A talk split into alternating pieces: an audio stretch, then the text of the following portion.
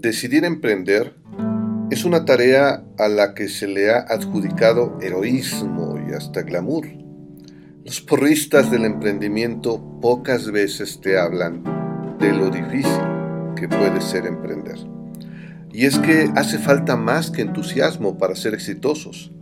En algunas ocasiones las cosas no salen bien y una idílica historia se torna en pesadilla y los errores se transforman en horrores. Aquí te contaré algunos relatos no solo para entretenernos, sino fundamentalmente para aprender y evitar caer en los mismos equívocos que algunos de los protagonistas. No todo será casos desastrosos, algunos serán muy exitosos, que quizá en algún momento causó pesadillas a sus protagonistas, pero luego pudieron sobreponerse y aunque quizá no salió como esperaban, pudo haber salido incluso aún mejor su historia de emprendimiento. Soy Humberto Vergara, consultor y coach de negocios, autor, speaker y docente en temas empresariales. Y esto es Historias de Terror Emprendedor.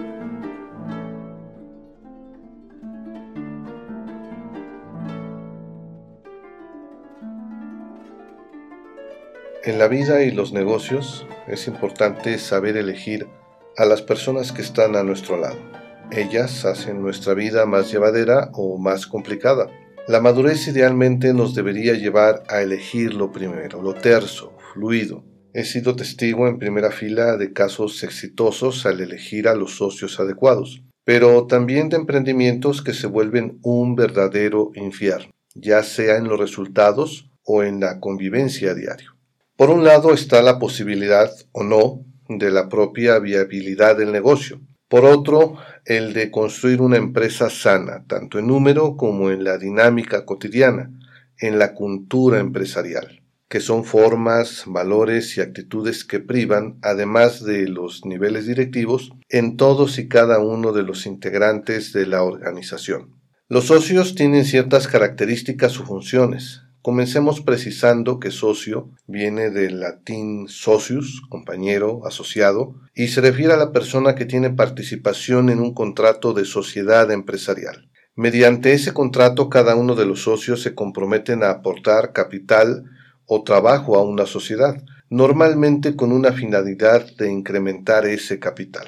Los socios entonces se unen con el fin de lograr un objetivo común. Para ello hay que desarrollar la estrategia, para alcanzar ese objetivo, por lo que cada socio debe hacer una aportación inicial a la sociedad, sea en dinero, capital, trabajo, conocimiento u otros. Es importante desde el principio que se definan los derechos y los deberes de cada uno de los socios, cómo se repartirán las ganancias de la sociedad, ya sea en forma equitativa o en porcentajes en función de su aportación inicial, que puede ser distinta entre varios socios. Idealmente, los socios tienen una participación que se refleja en la titularidad de acciones, participaciones sociales o cuotas en función de lo que aportaron a la sociedad. En la operación pueden tener o no derecho a voto en las decisiones de administración de la sociedad.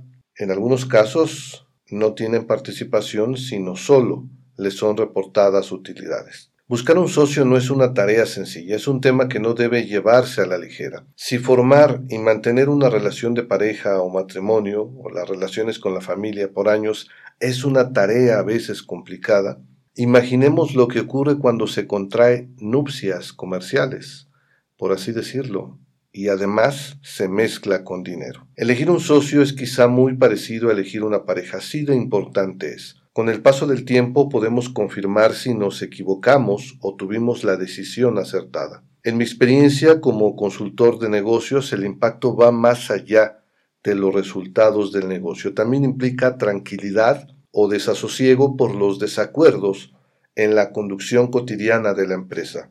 Es sumamente relevante analizar si realmente necesitamos un socio, cuando quizá lo que requerimos es capital, talento o en ocasiones algunos requieren compañía para emprender, no sentirse solos. A veces sale más caro, de muchas formas, elegir a los socios adecuados. En ocasiones se forman sociedades comerciales donde uno tiene la idea y la otra parte tiene el dinero para que la idea se concrete.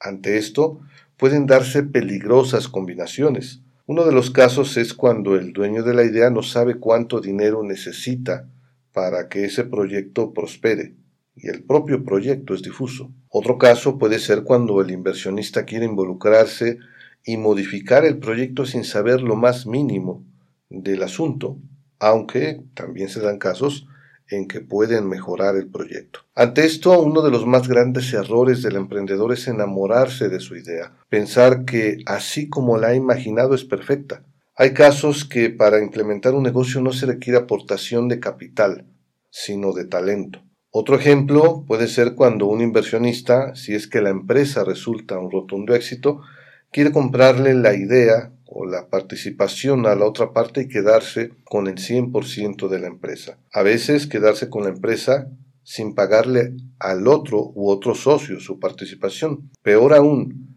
cuando uno de los socios decide crear otra empresa llevándose el know-how, es decir, la experiencia, proveedores, clientes, personal, e información privilegiada. Reitero, en ocasiones pensamos que la forma de abaratar la implementación del proyecto es buscando socios, cuando quizá necesitamos un préstamo, inversionistas o contratar personal para el arranque y lograr la operatividad inicial. Para encontrar a los socios adecuados debemos analizar a la persona o personas candidatas a convertirse en compañeros o compañeras de viaje en el negocio. Observar respetuosa pero detenidamente cómo se conducen en la vida diaria, conocer sus antecedentes en este tipo de asuntos, incluso a nivel personal. Podemos saber más preguntando a conocidos comunes o haciéndolo directamente. Para esto hay que saber preguntar, saber comunicarnos asertivamente. En ocasiones, ni siquiera tenemos que preguntar, sino poner atención a lo que nos dicen nuestros prospectos o posibles socios. ¿Qué les gusta o qué les disgusta? ¿Cómo procesan los conflictos o diferencias de opiniones?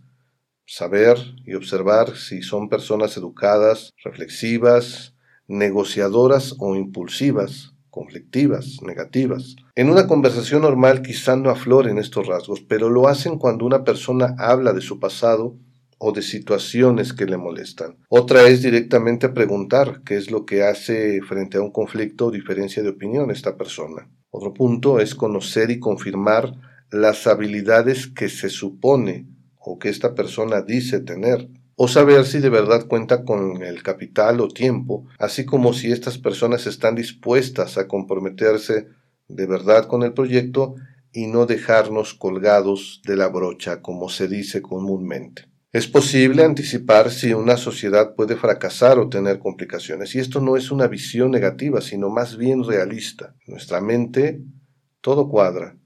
En un mundo de caramelo las cosas siempre marchan bien y a la primera, pero en los negocios y en la realidad siempre hay imprevistos, desde asuntos menores hasta cuestiones más complicadas. Y pueden salir mal los proyectos porque en la creación, implementación y operación del negocio hay muchos factores que en el papel o nuestra mente serán de una forma, pero estando en el mercado, es decir, con clientes o falta de ellos, competidores, proveedores, incluso factores como el clima o más allá, una pandemia o una guerra en el otro lado del mundo van a incidir en la marcha de un negocio. La gran cuestión es prever, conversar y establecer mecanismos formales e informales para la solución de esos diferendos. Por eso son importantes los mecanismos y procesos. De entrada, establecer con claridad cuáles son los ámbitos de competencia, de responsabilidad de cada socio, saber qué le toca hacer o decidir y qué no, en qué temas o aspectos de la operación del negocio, incluso en qué momentos pueden involucrarse. Eso puede evitar algunos conflictos, encauzar o procesar de mejor manera algunas de esas diferencias que puede haber y que seguramente las habrá. Básicamente podemos hablar de diferencias en los objetivos, aunque se supone que al iniciar quedan claros, pero no siempre es así. Por otra parte, también puede haber diferentes puntos de vista en la ejecución de esos objetivos. Explicado de forma racional puede parecer obvio, pero no olvidemos que muchos de nuestros comportamientos son emocionales. Por otro lado, hay que prever cómo se pueden solucionar esos conflictos en reuniones diarias, semanales o mensuales, quizá por votación en un consejo, pero a veces el negocio no es tan grande como para tener ese tipo de organización. Entonces aquí es sumamente importante que desde un principio quede claro la esfera de competencia de cada uno de los socios, ya que es muy desgastante estar discutiendo cada una de las decisiones del negocio. También es inapropiado que los empleados se den cuenta de ello, incluso que reciban instrucciones encontradas.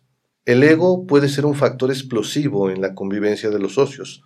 Una costumbre muy humana cual niños pequeños es pretender siempre tener la razón, imponer nuestros puntos de vista. Si eso sumamos el interés económico, esto puede ser una receta para el desastre. Si deseamos asociarnos, lo deberíamos hacer con una persona sensata, respetuosa e íntegra. Como dije anteriormente, es vital saber si necesitamos un socio o si en realidad requerimos financiamiento o contratar talento.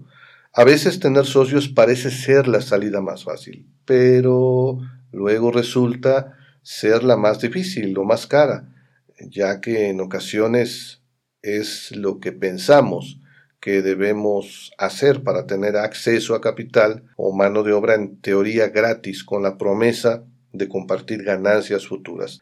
Pero una decisión de este tipo puede atarnos a una persona o personas con quienes tendremos muchas dificultades, las cuales no compensan los beneficios de tener socio. A menudo, esas dificultades se pueden expresar no solo en el fracaso del negocio, sino en el ánimo o desánimo de no querer saber más del proyecto.